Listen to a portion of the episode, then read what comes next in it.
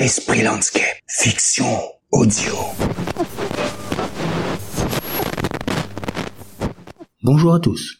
Soyez les bienvenus pour cette nouvelle saison de fiction sonore avec le podcast Esprit Landscape, fiction audio. Grâce à vous, la première saison a été écoutée dans le monde entier. Toujours grâce à vous, le podcast est devenu une boîte de production qui a enfin produit son premier livre audio, qui est à découvrir sur le site internet de la boîte de prod. Et pour cette saison, l'accent sera mis sur les légendes et les noms qui ont fasciné et façonné l'île de la Réunion. Tant qu'à moi, je vous laisse en compagnie de Mémoire de Marron.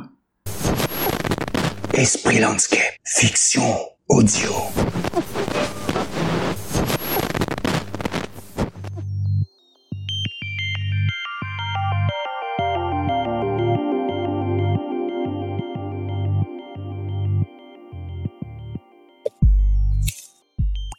Le marronnage est une pratique qui a existé dans toutes les sociétés esclavagistes, et la Réunion n'a pas fait exception à la règle. Le marronnage était une forme de résistance à l'esclavage. Il a joué un rôle important dans l'histoire de l'île.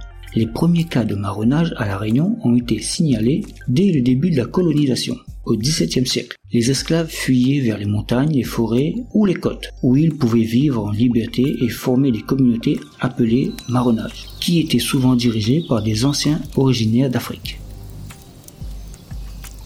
Les marrons étaient des communautés autochtones qui vivaient de la chasse, de la pêche et de la cueillette. Ils cultivaient également des jardins.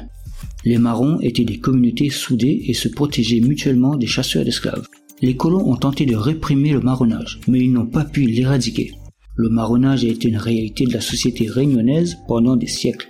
Et il a pris fin seulement avec l'abolition de l'esclavage en 1848. Les causes du marronnage sont multiples.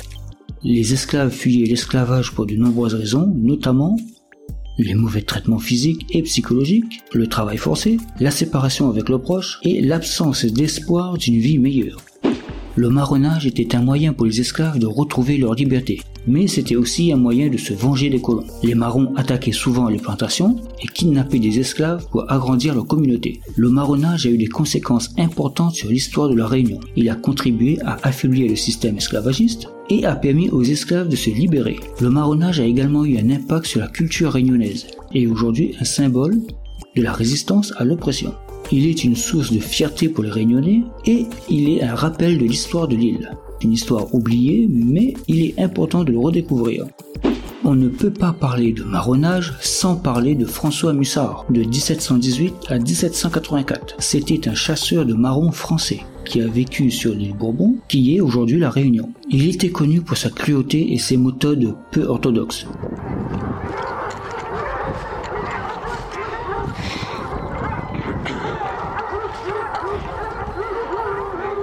En 1772, il a été arrêté et jugé pour meurtre. Il a été acquitté, mais il a été banni de l'île Bourbon. Il est mort à Saint-Denis, à l'île Bourbon, en 1784. Mussard est une figure controversée de l'histoire de la Réunion. Il est considéré par certains comme un héros, car il a contribué à maintenir l'ordre sur l'île. Cependant, il est également considéré comme un criminel, car il a commis des actes de torture et de meurtre. Il y a eu aussi des sociétés de marrons. Les écrits sur leur existence sont rares et la question de la royauté insulaire à l'époque de l'esclavage divise les historiens. Parmi ces noms de la royauté marron, il y a eu Simon Def, un esclave marron légendaire de l'île de la Réunion. Il serait baptisé lui-même Simon Def, qui signifierait non esclave. Il aurait fondé un royaume à l'intérieur de l'île dans le cirque. Mafak, dit le roi Mafati, était le chef de clan d'esclaves marrons.